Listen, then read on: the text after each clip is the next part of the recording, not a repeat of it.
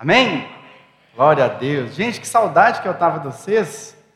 De verdade, fiquei duas semanas sem vir aqui e eu fiquei com muita saudade. Semana passada eu não vim porque eu fui lá para o acampamento só para ver quem estava matando o hour. E eu vi muita gente, tá? Mas não se preocupem que eu anotei o nome de todos. E tá tudo, é os que estão rindo mais alto, de nervoso, né? São eles mesmos que eu encontrei lá no acampamento. E na semana anterior, gente teve um compromisso familiar e não deu para vir também. Mas agora eu me sinto em casa, estando aqui com vocês, aqui na nossa casa, adorando o Senhor e falando sobre a palavra dele. Pessoal, dois avisos bem rápidos antes da mensagem. O primeiro é sobre a nossa festa. A nossa festa, tem a arte da festa aí? Aí, ó, já está no ponto. O negócio aqui é tudo sincronizado. Nem falei para ele que eu ia falar da festa. Gente, a nossa festa vai ser no dia 1 de dezembro. 1 de dezembro. Você tem mais de um mês para você providenciar a fantasia daquela sua série favorita. Aquela... Não precisa ficar com vergonha. Eu sei que você tem uma série que só você vê. Aquela série que você conta para todo mundo que você assiste House of Cards, você conta para todo mundo que assiste Narcos, né? Mas a gente sabe que tem uma que você vê. Então você prepare a roupa, prepare a fantasia dessa série para o dia 1 de dezembro e nós vamos fazer aqui na igreja uma festa muito legal com esse tema. Se você já quiser garantir o seu ingresso, o primeiro lote é 15 reais. 15 reais você pode comprar hoje. Agora eu vou falar algo de coração. Eu não sei até que dia vai o primeiro lote, porque essas coisas eles só me comunicam. Então eu, não, eu esqueci de perguntar que dia que vai o primeiro lote. Hoje é 15 reais. Se você quiser, lá no plug, no final do culto, você já compra o seu. A pulseira ainda não está pronta, mas nós vamos anotar o seu nome, pegar o seu contato e na semana que vem você recebe a sua pulseira. Eu não sei quanto vai ser semana que vem, tá bom? Pode ser 15 ou já pode ter aumentado. Não sou eu que decido essas coisas, eu só sou comunicado. Então, 15 reais, dia 1 de dezembro, festa original Netflix, para a gente poder celebrar aqui a nossa comunhão e a nossa família. Tá certo? Mais um recado também. Hoje nós encerramos né, a nossa série de mensagens, nessa estrutura de mensagens sobre a reforma, mas semana que vem nós teremos um culto especial. Nós teremos um culto completamente diferente, num formato completamente diferente, falando também sobre a reforma. Vai ser mais ou menos parecido com os nossos cultos da reforma do ano passado. Alguém estava aqui? Não, levanta a mão mais gente para mim, por favor. Isso. Obrigado. Me deu até um alívio. Gente, ano passado a gente fez um culto, vários cultos diferentes para falar da reforma, não é? A gente fez um culto onde algumas pessoas apresentavam o tema, depois a gente tinha a oportunidade de perguntar, de conversar. Vai ser nesse sentido também, nesse mesmo estilo. É? Então, semana que vem estarão aqui Renata Arruda, o pastor Bruno Arruda e o Clélio para falar e vamos debater sobre a reforma, falar um pouquinho da reforma e é uma parceria também com a pastora Bel, do Ministério de Artes, então vai ter assim um, o Lutero vai estar aqui, entende? Ele vai participar e ele vai também envolver, enfim, vai ser um culto bem diferente. É né? um formato completamente diferente do que a gente está acostumado, mas vamos falar também bastante sobre reforma, sobre tudo que aconteceu. Você vai poder perguntar e vai ser algo muito legal. E eu espero ver você aqui também semana que vem, porque vai ser um período de muito crescimento, tá bom? Então, o tema é sola justa. Sola justa é um papo com Lutero que estará entre nós, né? não fique preocupado com isso, mas ele estará aqui e vai ser um culto bem abençoado. Tá? Então venha, convide pessoas, né? vai ser um formato bem legal, vai ser um formato muito diferente. Acho que vale a pena você trazer convidados e vai ser benção. Né? Conto com vocês aí para a gente participar desse momento. Pessoal, hoje nós então vamos falar sobre os dois solas que estão faltando na nossa série. Não é? Há duas semanas atrás, o pastor Bruno Arruda falou sobre sola gratia. Na semana passada, o pastor é, Douglas falou sobre sola fide e falou também sobre sola escritura. E hoje nós vamos falar sobre os dois solas que estão faltando, que está ali na tela, que é solos Cristos e soli Deu glória. Somente Cristo e somente a Deus a glória. Esse é um tema que eu fico muito confortável para falar, porque na verdade todas as nossas mensagens Todos os sermões que você escuta desse púlpito, eles falam de solos cristos. Todos eles. Tudo que a gente fala aqui e todo sermão que você ouve por aí, ele deve ter esse tema. Toda a nossa mensagem é somente Cristo. Porque as Escrituras falam de solos Cristos. Tudo que aconteceu antes da cruz é uma preparação para a cruz. E tudo que acontece depois da cruz é um desdobramento da cruz. Por isso, tudo que nós ministramos, tudo que nós ensinamos aqui é solos Cristos.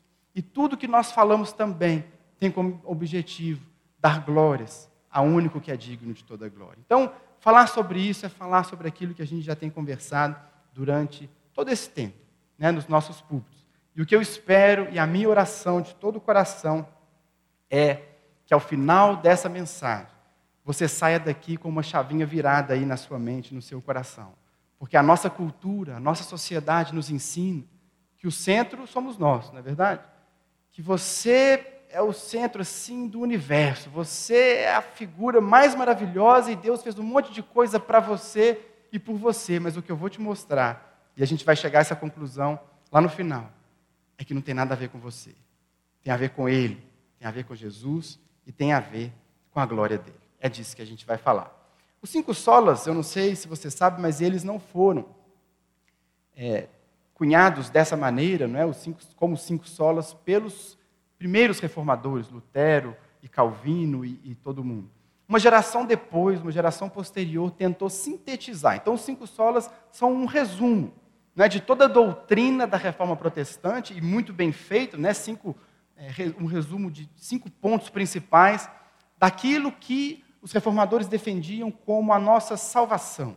Né? A nossa salvação ela não vem de obras, a nossa salvação ela vem pela graça, ela vem somente pela fé, ela é baseada apenas no que diz a Escritura. Ela vem para dar glória a Deus e unicamente pelo que Jesus fez por nós. Então, os reformadores, né, uma geração após, eles sintetizam tudo isso e nos trazem em formas de cinco pilares para a gente poder entender, para a gente poder colocar em prática na nossa vida esses pontos, esses cinco solos. É isso que a gente vai fazer nessa noite, falando primeiro sobre solos cristos e mais ao final da mensagem nós vamos falar sobre só lhe deu glória. Solos cristos, então, como você já sabe, significa somente Cristo. Somente Cristo. É um resumo de todo um contexto que os reformadores lutavam, e é disso que eu vou falar aqui, para mostrar a suficiência e a supremacia de Cristo em todas as áreas da nossa vida, especialmente para a nossa salvação. O contexto aqui da reforma é que a Igreja Católica Romana daquela época era uma igreja que tinha outros meios de alcançar a salvação. A igreja apresentava outras maneiras de alcançarmos a Deus. A igreja pregava e ensinava outras maneiras que o homem tinha para ele chegar até Deus. Maria, por exemplo, era uma dessas maneiras. Através da intercessão de Maria era possível um acesso a Deus. Através da intercessão dos próprios santos era possível um acesso a Deus. E a igreja também pregava que a partir de obras, a partir de algumas coisas que você fazia, ou a partir de algumas coisas que você deixasse de fazer, você também alcançaria o acesso a Deus, alcançaria a presença de Deus. Então, os reformadores, eles, uma das, das insurgências da reforma é exatamente contra esse ponto. A salvação não pode ser por nenhum outro meio. A salvação vem única e exclusivamente por meio de Jesus Cristo. Por isso, eu quero te convidar a abrir a sua Bíblia lá em Colossenses 2. Nós vamos ver alguns pontos que os reformadores se basearam, obviamente, na palavra de Deus, para chegar a essa conclusão. Somente Cristo, somente Ele é que pode nos trazer a salvação. Nada mais, só os Cristos. Então vamos ler Colossenses, capítulo 2, do verso 8 até o verso 23. Colossenses 8, Colossenses 2, desculpa, verso 8 a 23.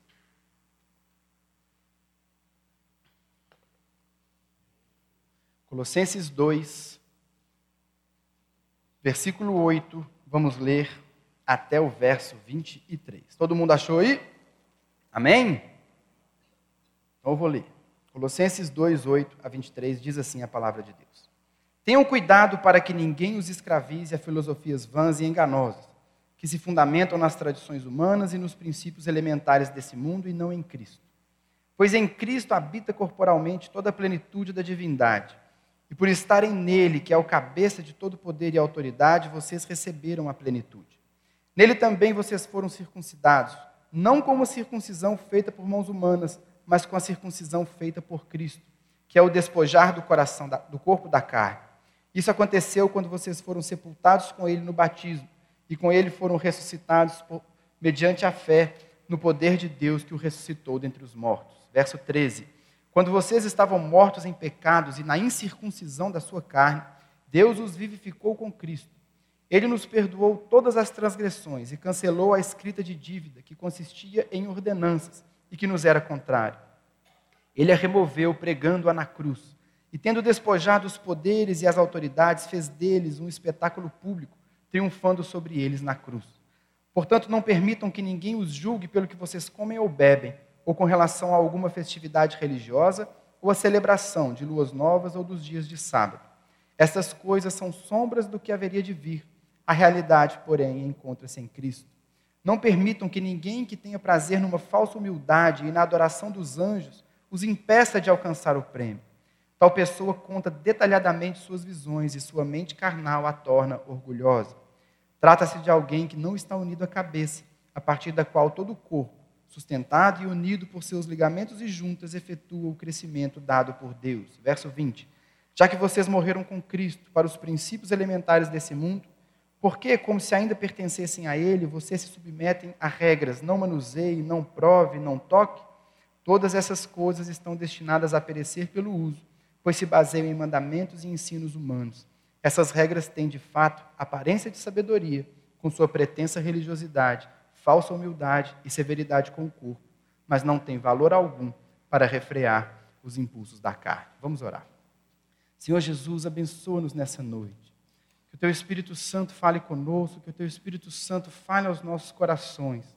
Nós precisamos que o Senhor ministre a nós, nós precisamos que o Senhor toque nas nossas mentes e corações para compreendermos a tua palavra. Que ela seja vida, que ela seja frutífera nessa noite nos nossos corações e que o teu nome seja engrandecido. É o que te pedimos em nome de Jesus. Irmãos, é, quando os reformadores eles é, estabeleceram ali toda a doutrina e tudo que eles fizeram em oposição à igreja da sua época, obviamente eles estavam alicerçados na palavra. Não é? Ninguém inventou os cinco solos. Lutero não inventou a, a, a sua teologia, aquilo que ele defendia, a teologia reformada. Não é? Aquilo que os reformadores fizeram, eles tinham como base a palavra de Deus. Lutero, quando ele debruça sobre o texto, quando ele se debruça alguns textos, especialmente né, em Gálatas e em Efésios e aqui também em Colossenses, é que ele percebe que a igreja estava cometendo erros. Por isso da reforma. Não é, não é nada que foi criado, não é nada que foi feito para ser mais bonito do que era feito na época da reforma, mas havia erro na igreja. E é contra erro que Lutero e os reformadores se insurgem. Então, o que nós faremos nessa noite, eu vou expor para os irmãos aqui o texto, vamos conversar sobre todo esse texto que nós lemos, mas eu quero também falar sobre um episódio muito específico que aconteceu na reforma. Sobre um momento muito especial na reforma em que, em que, em que Lutero teve a oportunidade de ministrar e de expor suas ideias e eu vou explicar para os irmãos, então, a partir dessa experiência de Lutero, aquilo que ele encontrou na palavra como resposta. Fato é que, aproximadamente seis meses depois do famoso 31 de outubro de 1517, quando Lutero fixa lá nas portas do castelo de Wittenberg as suas 95 teses, seis meses depois, Lutero ele participa de um debate. Um debate com monges, um debate com algumas pessoas cultas da Igreja Católica num debate que ficou conhecido como o debate de Heidelberg. Nesse debate, ocorrido seis meses depois daquele ato, Lutero ele tem a oportunidade de expor mais detalhadamente as suas teses, de expor mais detalhadamente as suas ideias. Então, alguns teólogos, alguns historiadores dizem que aquele momento, o debate de Heidelberg, é assim um, das principais, um dos principais momentos que Lutero teve para apresentar de forma mais detalhada e num debate com os monges a sua doutrina, aquilo que ele defendia, os erros que ele estava apontando. Tem um livro muito legal que fala um pouco sobre isso, que é um livro do Franklin Ferreira, fala sobre os cinco solas, que chama Pilares da Fé. Se você quiser aprofundar, um dos livros que eu indico para você é Pilares da Fé, do Franklin Ferreira. Mas nesse debate então de Heidelberg, Lutero ele apresenta então seus argumentos. Ele coloca ali para os monges, ele coloca ali para os seus debatedores aquilo que ele defendia. E nós vamos ver que Lutero, ele faz esse debate, ele apresenta suas ideias baseado na palavra de Deus. O apóstolo Paulo, aqui na carta aos Colossenses, ele enfrentava problemas parecidos. O apóstolo Paulo, lá atrás, combatendo erros, Lutero, em 1517, combatendo erros, e nós vamos ver que ainda hoje nós precisamos da reforma, nós precisamos das escrituras para corrigir os erros da nossa época. Nesse debate, o debate de Heidelberg, Lutero, então, ele começa a expor a sua doutrina para os monges, e ele diz assim: ele fala que a igreja da sua época, ela estava tentando construir uma torre de Babel. Lutero usa a figura da torre de Babel em contraste com a figura da, da escada de Betel.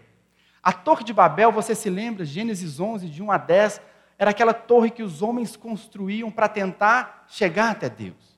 Os homens construíam a torre e diziam: Nós vamos chegar até os céus. Nós vamos conseguir fazer isso e chegar até Deus. Lutero fala: a igreja está tentando construir uma torre de Babel. Mas Lutero vai contrastar essa experiência com Gênesis 28, com a escada de Betel. Você se lembra quando Jacó, ele se deita cansado e de repente ele tem uma visão. E nessa visão vem uma escada, onde os anjos passavam por aquela escada e por aquela escada Deus falou com Jacó. O que Lutero vai defender nesse debate é: a igreja está tentando construir uma torre para alcançar a Deus, mas essa torre nunca vai chegar lá. O fim da Torre de Babel é confusão. Mas o caminho para encontrarmos a Deus, o caminho para termos uma experiência com Deus, para termos uma revelação real de Deus, é a escada de Betel. É uma escada feita por Deus, é uma escada que vem de Deus até o homem. Esse é o ponto que Lutero vai combater naquela igreja, naquela época. Então, Lutero ele vai explicar sobre essa Torre de Babel e ele diz assim: olha, a igreja a igreja dessa época está tentando construir escadas para Deus. Enquanto nós deveríamos esperar que a escada de Betel nos alcance, nós estamos construindo escadas como a Torre de Babel. E Lutero vai falar de três escadas que a igreja de sua época construía para poder alcançar a Deus. E é sobre essas três escadas que eu vou falar nessa noite. Lutero dizia: a primeira escada que vocês estão construindo é a escada da especulação filosófica. A escada da especulação filosófica.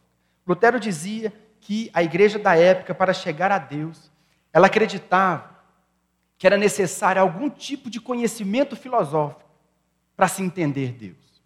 Os monges, os padres, os bispos daquela época, eles diziam assim: olha, para você entender corretamente sobre Deus, sobre a Escritura, você precisa primeiro entender sobre Platão, você primeiro precisa entender sobre Aristóteles, você primeiro precisa entender de filosofia, porque sem filosofia você não vai conseguir entender Deus. Você precisa dessas coisas, você precisa desse amparo da filosofia para você produzir ou chegar em algum conceito coerente sobre Deus. Então era uma igreja que acreditava que a filosofia grega, ela tinha que caminhar junto com a teologia cristã para ela fazer algum sentido. Lutero então vai condenar essa prática. Lutero vai condenar o uso que ele chama então da escada da especulação filosófica. E ele vai condenar não o uso da filosofia. Lutero dizia: olha, a filosofia em si não é ruim. O uso da razão não é ruim. O uso do conhecimento não é ruim. Mas essas coisas sozinhas não podem chegar até Deus. A filosofia simplesmente não vai conseguir te levar a conhecer a Deus. O uso da sua razão, o uso da sua mente, as suas habilidades, a sua inteligência maravilhosa não vai conseguir fazer você se aproximar de Deus. Lutero dizia: todas essas coisas, a razão, a mente, o conhecimento, são importantes na área do direito, na área da medicina, na sociologia, nas artes. Tudo isso é muito importante porque reflete a imagem de Deus no homem, reflete um atributo de Deus no homem, porque Deus deu isso ao homem. Mas o que Lutero vai se insurgir é que o uso da razão, o uso da filosofia, o uso do conhecimento, simplesmente nunca vão nos permitir chegar até Deus. É necessário olhar para Cristo, é necessário olhar para Jesus. Para conhecer a Deus, nós precisamos olhar para Ele. É isso que Lutero defendia. Agora é interessante que lá no apóstolo Paulo, na igreja dos Colossenses, havia um problema também muito parecido. A igreja dos Colossenses ela estava enfrentando um problema que, ao que tudo indica, era um problema muito próprio daquela igreja, daquela comunidade. Aquela igreja estava sendo infiltrada por alguns hereges por algumas pessoas que se diziam portadoras de uma mensagem muito especial. A mensagem que os irmãos de Colossenses estavam sofrendo, aquela heresia, ela é tão específica que os doutrinadores, os teólogos, os historiadores vão dizer que era algo muito próprio daquele povo. Só aquele povo passou por esse tipo de luta. Tanto que a heresia deles é conhecida como a heresia colossense. Só aquela região, talvez fosse algo preso a uma região ou determinado grupo de pessoas que se infiltrou na igreja dos colossenses. E aqueles hereges, os hereges colossenses, eles defendiam algo muito parecido. Eles diziam assim: olha, nós, os hereges falando, nós temos um conhecimento, nós temos uma revelação nova. Os apóstolos não tiveram essa revelação, mas Deus deu essa revelação apenas para nós.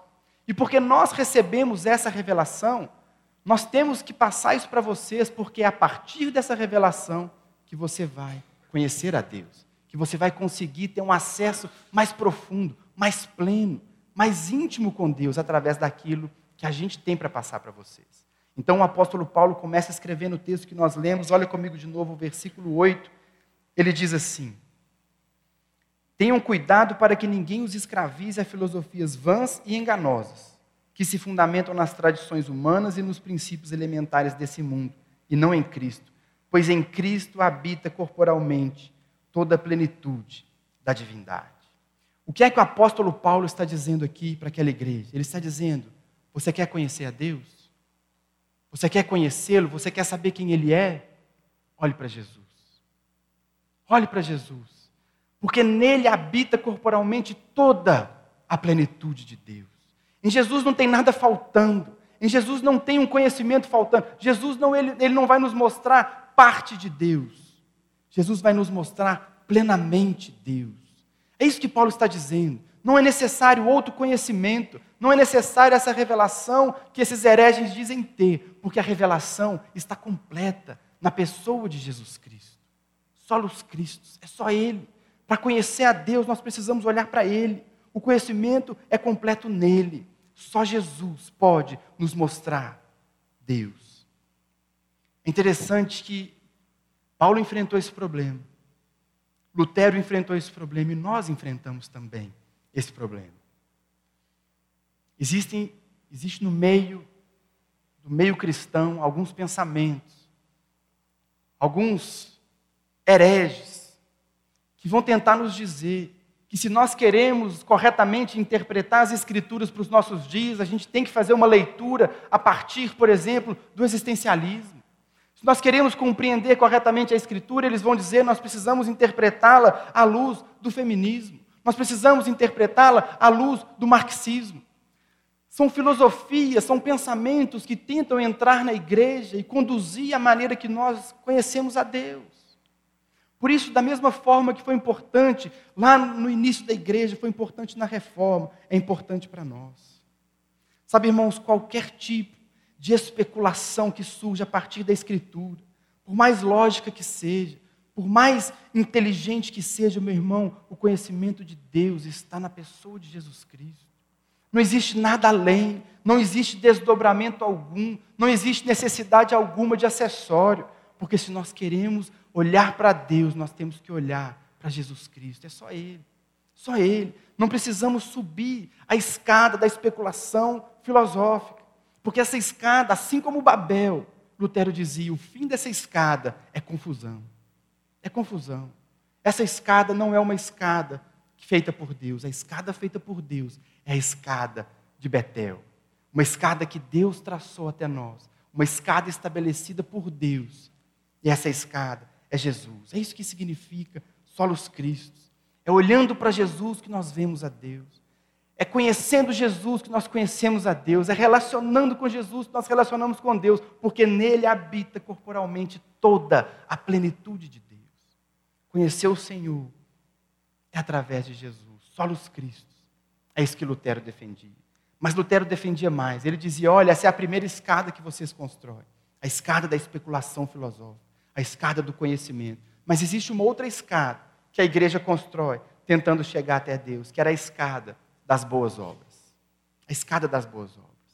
A igreja daquela época, a igreja que Lutero combatia, a igreja da Idade Média era uma igreja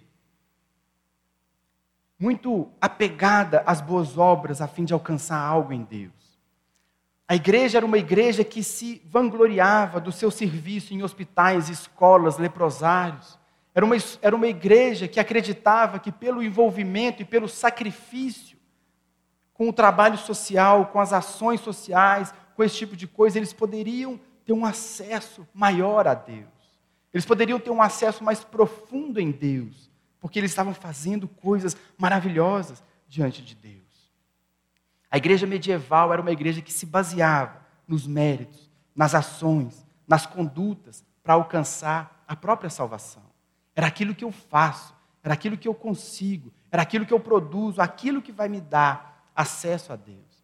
Mas Lutero dizia: isso é torre de Babel, isso é a escada das boas obras. Essa escada não vai levar ninguém a Deus. A escada que vai nos levar a Deus é uma escada de Betel, que não tem a participação humana. A escada de Betel não tem o nosso toque. A escada de Betel não tem a nossa participação. Nós não construímos, nós não fazemos. E é ela que nos leva até Deus.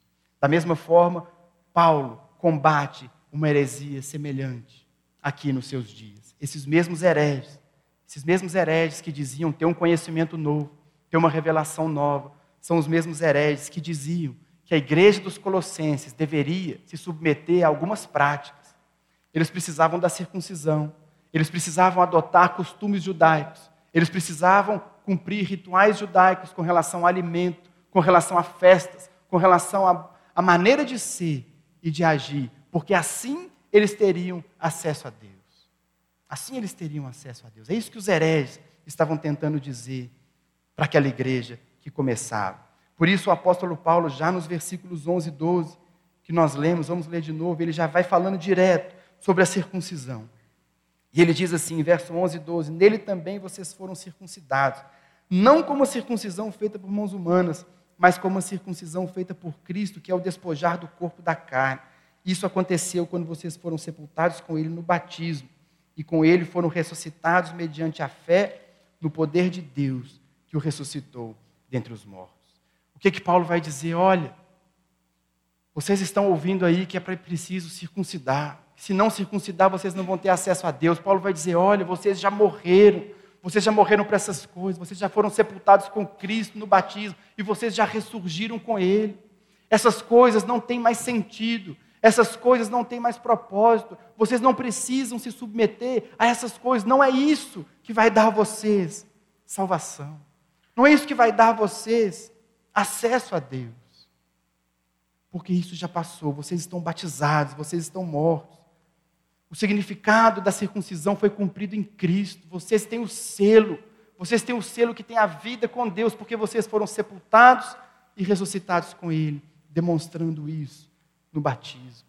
Paulo então vai combater, vai dizer: não, não é o que você faz, não depende da circuncisão, não depende da sua prática, não depende daquilo que você faz. E Paulo vai além, no verso 13, ele diz assim: que vocês, quando vocês estavam mortos em pecados e na incircuncisão da carne, Paulo vai dizer, mesmo antes de vocês serem circuncidados, ou antes de vocês ouvirem falar de circuncisão, ele diz, versículo 13: Deus os vivificou com Cristo, Ele perdoou as transgressões de vocês.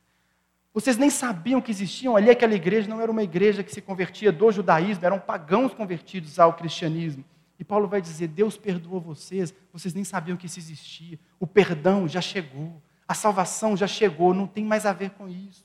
Vocês não precisam se preocupar com as obras, porque não é isso que vai salvar vocês. Paulo então continua dizendo isso e ele vai falar: a escrita de dívida que era contra vocês, verso 14, ele não só perdoou, mas aquela escrita de dívidas que consistia em ordenanças, ele cancelou. O que é esse escrito de dívidas? Que consistia em ordenanças. São os mandamentos, os dez mandamentos.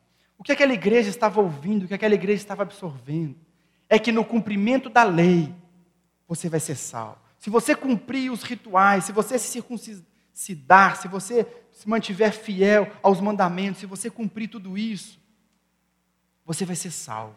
É isso que vai te dar salvação. Mas o que, que Paulo está falando? Ele cancelou o escrito de dívida que nos era contrários, irmãos. Quando Deus dá os mandamentos, Quando Deus nos dá aquilo que nós temos que fazer, aquilo só tinha um propósito. Paulo vai explicar isso em Romanos. O único propósito da lei era mostrar para mim e para você o porquê nós estávamos condenados. O único sentido da lei, quando Deus entrega, não era para que nós cumpríssemos aquilo e fôssemos salvos, porque era impossível nós cumprirmos aquilo tudo. Deus deu a lei para que a gente soubesse o porquê a gente estava condenado. Porque é isso que a lei faz. Por isso Paulo fala aqui, aquelas ordenanças, elas eram contrárias a vocês. A ordenança ela só serve para nos mostrar. A lei só serve para nos acusar e falar assim: é por isso que você está condenado, porque você não consegue cumprir nada disso. Nós estávamos condenados, mas Paulo vai dizer: Jesus cancelou a escrita de dívidas que consistia em ordenanças e que nos era contrárias. Ele a removeu, pregando na cruz. Percebe o que Paulo está dizendo? Não é esse cumprimento dos mandamentos, não é o cumprimento da lei. Jesus cravou isso lá na cruz, e foi pelo que ele fez na cruz que vocês são salvos. Não é porque nós somos bons e vivemos uma vida absolutamente santa, porque nenhum de nós consegue. Nenhum de nós vive, nenhum de nós vai ser apto a isso. Mas ele cravou na cruz, ele cumpriu, ele pagou o preço, é pelo que ele fez, é isso que Paulo está ensinando para aquela igreja, não é o que vocês fazem. Esquece esses hereges, esquece essa bobagem. Porque é aquilo que ele fez na cruz que dá acesso a Deus a vocês. Ele cravou na cruz aquelas ordenanças. Tudo naquelas ordenanças era contra nós. Mas Ele nos salva, não pelo cumprimento da lei, mas pela Sua graça, pela Sua misericórdia. Não porque a gente merecesse, mas pelo mérito dEle, pela obra dEle. Foi isso que Ele fez por nós. O que a lei fez por nós então foi nos mostrar que nós estávamos mortos. Paulo vai dizer, mas Ele nos deu vida. Estávamos mortos, não tínhamos condição alguma de conseguir nada diante de Deus, mas em Cristo Ele nos dá vida. Em Jesus nós temos vida de novo. Os hereges também continuam dizendo, e Paulo continua combatendo, eles diziam também que os crentes deveriam então se submeter não só à circuncisão, não apenas cumprir as leis, os dez mandamentos, cumprir tudo aquilo, mas eles também deveriam cumprir as festas, as práticas, o sábado, eles tinham que cumprir tudo aquilo para que eles tivessem acesso a Deus. Então, Paulo continua combatendo aqui no verso 17, ele vai dizer, aliás, vamos ler a partir do 16 de novo. Portanto, não permitam que ninguém os julgue pelo que vocês comem ou bebem, ou com relação a alguma festividade religiosa, ou a celebração das luas novas ou dos dias de sábado. De sábado. Aí ele diz no verso 17: essas coisas são sombras do que haveria de vir. A realidade, porém, encontra-se em Cristo. O que, que Paulo está dizendo? Olha, essas coisas, as festas, o sábado, isso é como sombra. O que é uma sombra? A sombra vem chegando, ela indica o quê? Alguém está chegando. Está vindo uma sombra, eu sei que alguém está vindo. Eu sei que alguém está chegando, e esse alguém é Cristo. Então o que Paulo está dizendo, ele fala: olha, para de se preocupar com essas coisas, porque isso apenas nos remetia àquele que estava vindo, mas aquele que estava vindo já chegou. E é Jesus, ele veio. Nós não precisamos, por que, que nós hoje, igreja, não guardamos o sábado? Por que, que nós não cumprimos as festas judaicas? Porque aquilo tudo era sombra. Aquilo tudo remetia ao Messias que viria. Mas a partir do momento que ele veio, foi tudo cumprido, tudo encontra o propósito nele. Hoje a gente precisa se apegar a ele. A nossa salvação é pela graça, é pela obra de Cristo. Tudo aquilo era apenas sombra. Sabe, irmãos, talvez essa escada das boas obras que Paulo combatia, que Lutero combatia talvez seja a maior escada que a nossa geração tem construído. A escada das boas obras também é um problema grave no nosso meio, embora muitas vezes a gente não perceba. Embora muitas vezes a gente não se dê conta, mas nós também estamos o tempo todo tentando construir escadas para alcançar Deus. O tempo todo, irmãos, nós achamos que aquilo que a gente faz para Deus, aquilo que a gente faz no ministério, a gente acha lá no fundo do nosso coração que aquilo vai nos dar um créditozinho a mais com Ele. Eu já dei esse exemplo aqui várias vezes, e vou falar de novo. Não é assim que quando a gente está precisando, quando a gente está passando um problema em casa, uma doença na família, um problema financeiro, alguma coisa grave, a gente não arruma a vida todinha. Não é? A gente volta a frequentar o culto, a gente volta a frequentar a célula, a gente volta a dar o dízimo, a gente fica santo, a gente fica lindo. Porque lá no fundo do nosso coração a gente acha que se eu andar bonitinho, se eu fizer o protocolo, Deus vai olhar para mim e falar: que lindão. Que lindo, meu filho. Eu vou dar para ele o que ele está me pedindo. Ele tem agora um acesso. Não é assim? E também do, outro lado também, quando a gente erra, quando a gente peca, a gente não acha que Deus não quer saber mais de mim. Ele não me ama mais, ele não vai me dar. Ele não vai me dar o que eu quero, ele não vai me dar o que eu preciso. Porque nós temos na nossa mente, inconsciente, que nós precisamos andar de determinada forma para ficar bem com Deus. Nós precisamos andar de determinada maneira, cumprir determinadas regras para andar com Deus. Ainda hoje nós temos tantas igrejas que dizem que você tem que se vestir de determinada maneira, dizem que tipo de música que você tem que ouvir, que dizem vários aspectos e regras religiosas para a sua vida, porque assim você vai acessar a Deus. Mas o que Paulo está falando, a nossa salvação, irmãos, está no que ele fez. Ponto final. Ponto final. Agora, antes da gente avançar, um parênteses pastoral. Sempre tem que fazer um parênteses, não é? A gente não pode também cair no erro que a igreja daquela época caiu. Ah, é só a graça? Nada que eu faço muda? Nada que eu faço. Ah, então eu vou viver a vida é daquele jeito. A gente precisa entender, irmãos, que santidade não é condição para a nossa salvação. Santidade é consequência da nossa salvação. Boas obras a gente não faz para alcançar a Deus, mas porque fomos alcançados por Deus, a gente vive em boas obras. Essa é a mensagem. Essa é a mensagem da reforma. Nós precisamos apoiar em Cristo para a nossa salvação, mas uma vez, uma vez alcançados, uma vez salvos, a nossa vida necessariamente é transformada. A nossa maneira de viver, a nossa conduta, as nossas ações, tudo isso vai ser transformado como consequência e nunca como causa. Fecha aqui o parênteses pastoral. Não são então os nossos méritos, não são as nossas obras, são os méritos de Cristo, de Cristo. Isso é solos Cristo. Não é a nossa obra. Irmão, nada que você faça, nada que você faça, vai te dar um mínimo crédito diante de Deus. Porque no dia que a gente chegar lá, no dia que a gente estiver diante dele, a única coisa que a gente vai ter para dizer é falar: olha, eu confio no que Jesus fez por mim.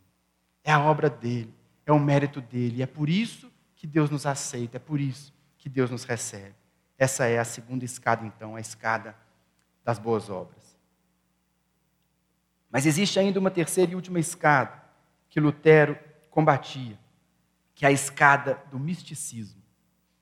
A escada do misticismo. A igreja daquela época, combatida por Lutero, era uma igreja que se baseava muito nas suas experiências místicas para ter acesso a Deus. Eles se baseavam nas suas experiências, nas suas visões, nas suas experiências místicas e, e, e sobrenaturais para dizer o que era um relacionamento com Deus, para dizer quem é que tinha um relacionamento com Deus. A igreja se baseava nisso, a igreja se, se fundava nisso, a partir daquelas experiências, aquilo que eu tinha de experiência sobrenatural, aquilo vai me dizer se eu tenho um relacionamento com Deus ou não. Da mesma forma também, o apóstolo Paulo enfrentava esse problema com os hereges da cidade de Colossos, a heresia colossense. Aquelas pessoas alegavam que era necessário haver uma intermediação dos anjos. Aqueles hereges diziam que para você ter acesso a Deus, você precisava de alguma forma manipular ou dominar o mundo espiritual. Era necessário algum tipo de, de interferência de anjos, algum tipo de, de, apaziguamento dos anjos e do mundo espiritual, para que eu pudesse chegar até Deus. A heresia colossense dizia isso, Paulo vai falar sobre isso. Mas aqui é interessante, verso 15 do texto que nós lemos, Paulo vai dizer. Primeiro ele diz: Ele a removeu pregando na cruz, verso 15. E tendo despojado os poderes e as autoridades, fez deles um espetáculo público, triunfando deles na cruz. O que Paulo está nos ensinando aqui no verso 15, meus irmãos, o mundo espiritual, os principados e as potestades estão todos sob o domínio de Cristo. Porque na cruz ele despojou. O que, que significa despojar? Ele desarmou. Na cruz Jesus desarma. Na cruz Jesus tira aquela virtude, tira aquela força, tira aquele poder de demônios e tudo que funcionava no mundo espiritual. Aquilo que o diabo podia fazer, a partir da cruz ele não pode mais. Essa imagem que Paulo usa é uma imagem militar. No verso 15. Oi. Funcionou.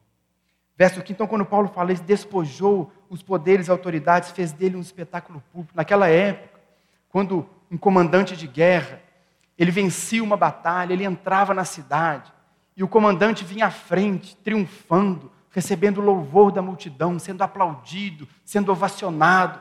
E ele entrava e ele trazia atrás de si os despojos de guerra, aquilo que ele conquistou, e mais atrás vinham os reis, os inimigos que foram vencidos, normalmente nus, porque foram despojados e era para ser humilhado, e vinham atrás amarrados, sendo cuspidos, sendo xingados pelas pessoas. Essa é a imagem que Paulo nos traz.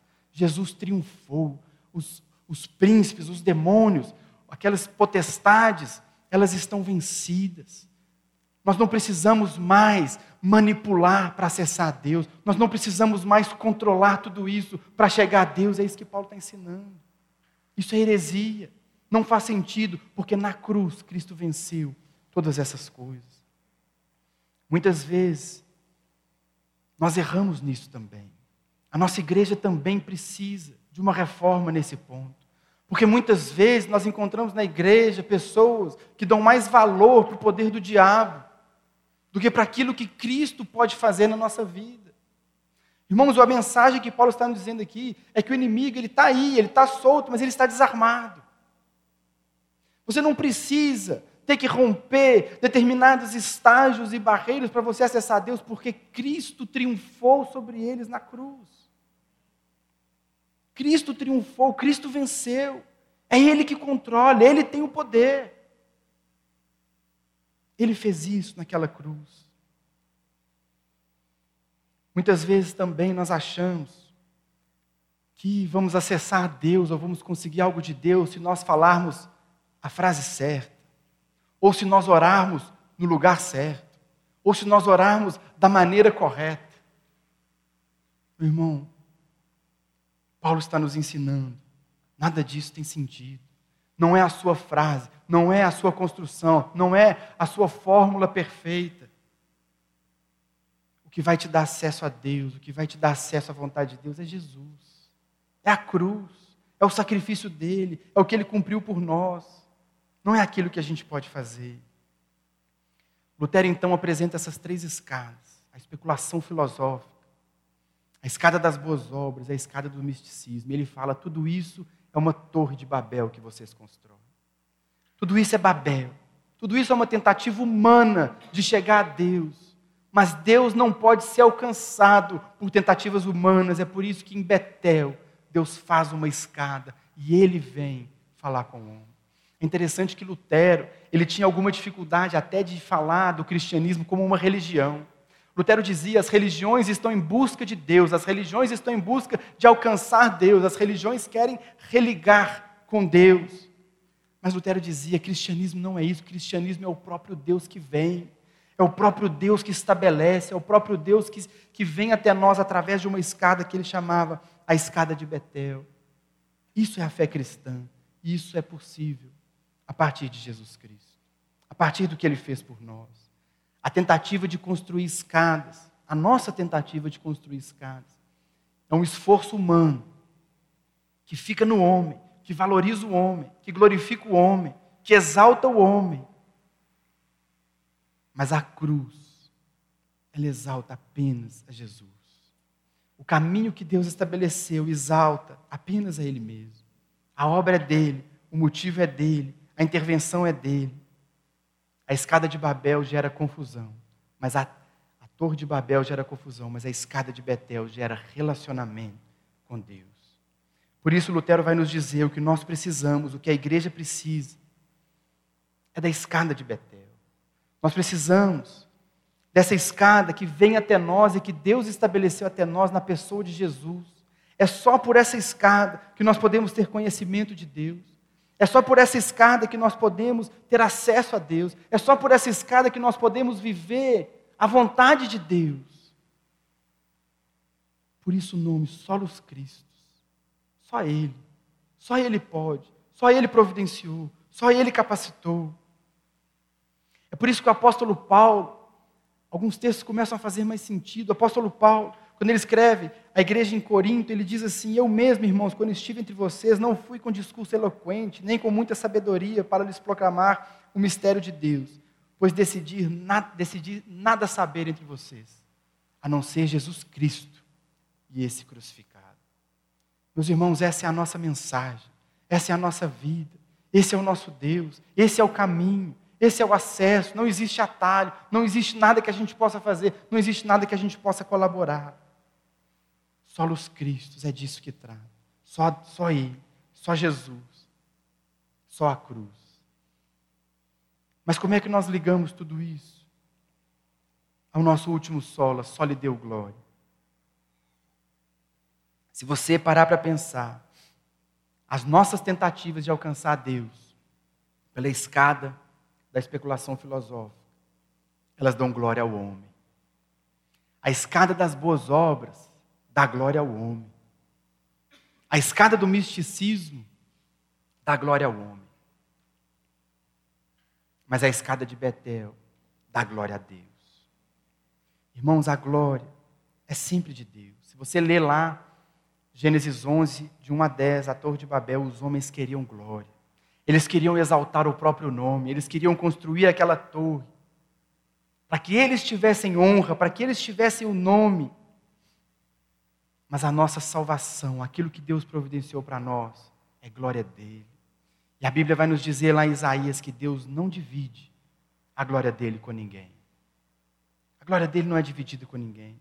É por isso que escrevendo aos Efésios, Paulo diz: Pois vocês são salvos pela graça, por meio da fé, isso não vem de vocês, é dom de Deus, não por obras, para que ninguém se glorie. Nenhum de nós, irmãos, pode chegar diante de Deus e dizer: Eu tenho um crédito, eu tenho um direito, eu posso entrar, eu conquistei, eu fiz, porque não é nosso, para que ninguém se glorie, porque Ele não divide a glória dele com ninguém, o mérito da nossa salvação, o mérito de tudo que Ele fez é só dele, é só para Ele. Irmão, sabe por quê que Deus quis salvar você? Sabe por que, que Deus resolveu te salvar? Sabe por que, que Deus resolveu pagar o preço por você, meu irmão? Não é porque você é lindão. Não é porque você é uma pessoa assim imprescindível. E Deus precisava de mais de você lá com Ele. E Ele falou: Eu preciso salvar Ele. Efésios 1 diz assim: Nele, quando vocês ouviram e creram na palavra da verdade, o Evangelho que os salvou, vocês foram selados com o Espírito Santo da promessa, que é a garantia da nossa herança até a redenção daqueles que pertencem a Deus, para o louvor da sua glória.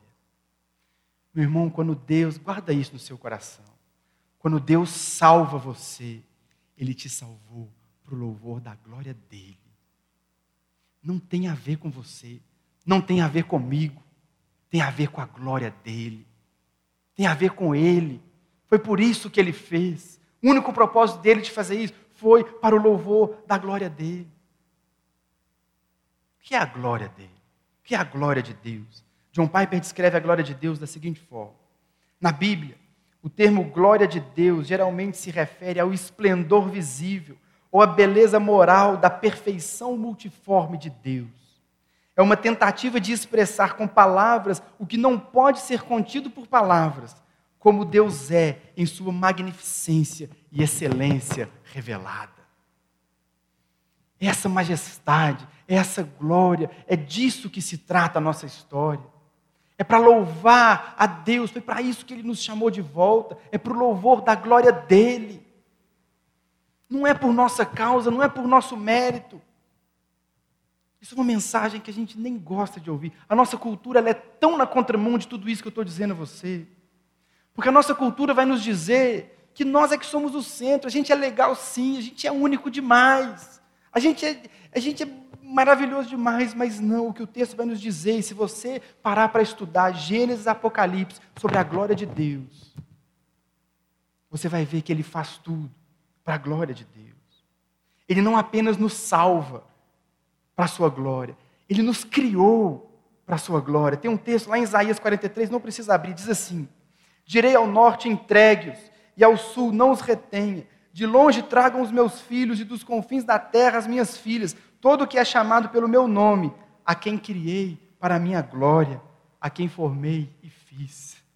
Meu irmão, quando Deus criou você, quando Deus nos fez, quando Deus nos criou, Ele só tinha uma coisa em mente: a glória dEle, o louvor da majestade dEle. Entende o que significa só lhe deu glória? É só a glória dele, é disso que se trata. É disso que se trata a história, porque foi por isso que ele nos criou. O texto de 2 Tessalonicenses diz, inclusive, que ele virá nos buscar. O texto termina dizendo assim: Isso acontecerá no dia em que ele vier para ser glorificado nos seus santos e admirado em todos os que creem, inclusive vocês que creram em nosso testemunho. Ele vem para ser glorificado em nós. Quando ele vier nos buscar, ele vem nos buscar para ser glorificado em nós. Percebe que tudo é para a glória dele, tudo é dele. Foi por isso. E não apenas nós, mas toda a criação, tudo que Deus criou, ele criou para o louvor da glória de Deus. Toda bondade, toda beleza, tudo que Deus fez de tão maravilhoso na criação antes da queda refletia e demonstrava a glória de Deus. É disso que trata a criação, é o transbordar da glória, é o transbordar da beleza de Deus que ele expressa na criação.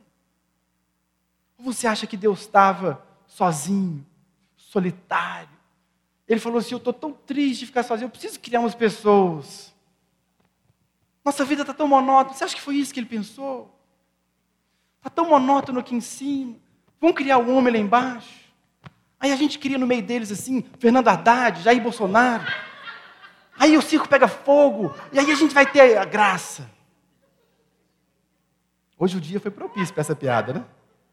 Não, irmãos, Deus não precisava de ânimo, Deus não precisava de nada, Deus não precisava de adoração, Deus não precisava de nada. Deus cria todas as coisas como uma externalização da sua glória, como uma externalização da sua majestade, como um reflexo da sua glória e majestade. Ele cria o universo. Mas por que um universo tão gigante, tão infinito, um planetinha tão miserável, colocou a gente lá? Meu irmão, porque essa é a glória dele.